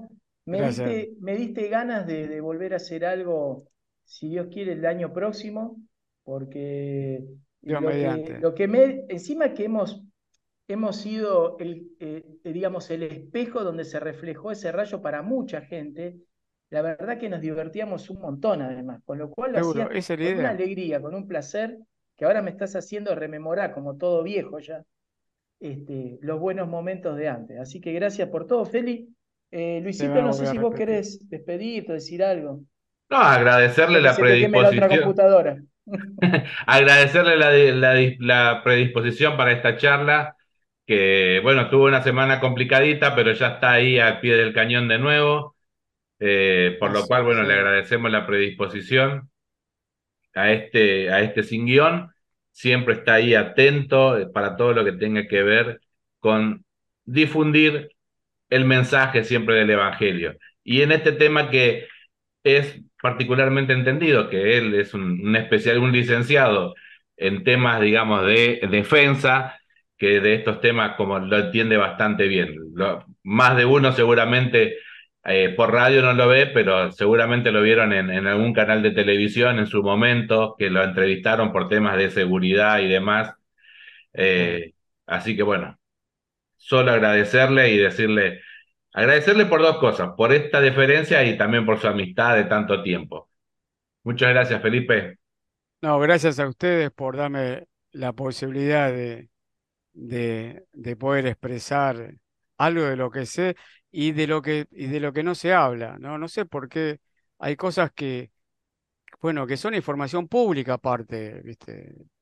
Y no lo, y no lo manifiestan. Vaya a saber cuáles son los intereses creados. En Sin Guión no hay intereses creados. Así que, bueno, uno puede hablar libremente. Esa es la idea, siempre bajo la luz de nuestro Señor Jesucristo. Amén. Bueno, muchas gracias, muchachos. Nos despedimos entonces hasta el próximo programa.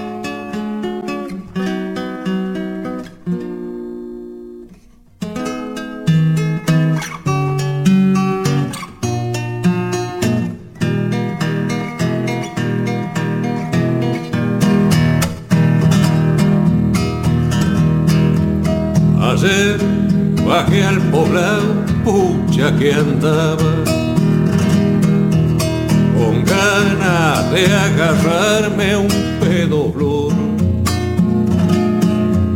Con que me dije hay una, si no agarré ninguna, y no hay quien ni un trago de favor.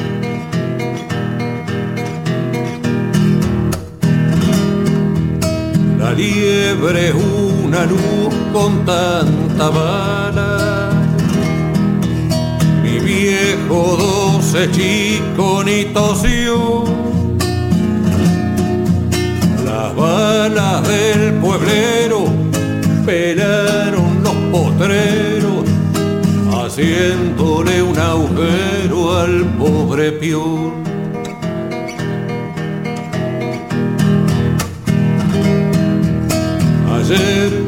Bajé al poblado puta que andaba con ganas de pelearme hasta con Dios. Mira un poco para abajo, tírame algún trabajo, mira que yo en todavía creo en vos.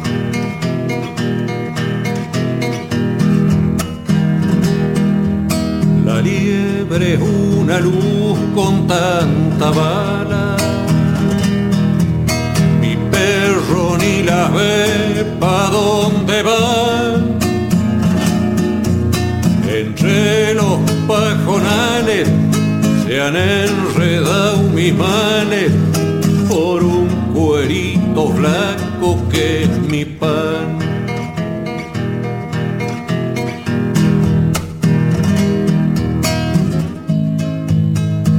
Viene, duro viene. Alguna changa y algún cuerito casi que a veces alcanza. No le voy a decir que pa' mucho, pero mucho no hace falta tampoco. La macana es con los del pueblo, traen unas brutas escopetas. Y entre que no hay trabajo y entre que vienen tanto vio, y pa' nosotros nada vio, ¿qué va a hacer?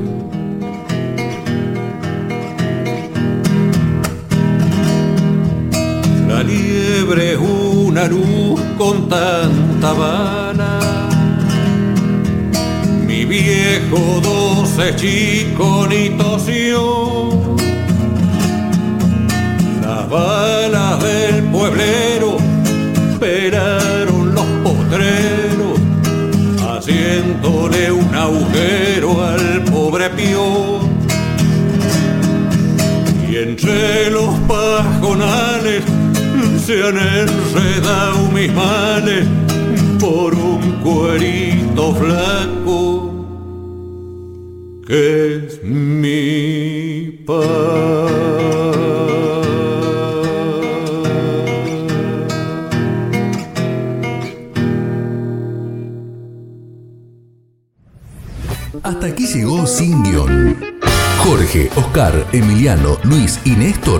se despiden hasta el próximo sábado.